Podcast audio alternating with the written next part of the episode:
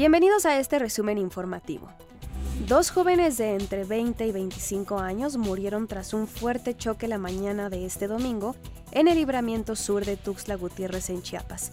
Una de las víctimas se habría dormido al volante y por ello se impactó contra un taxi.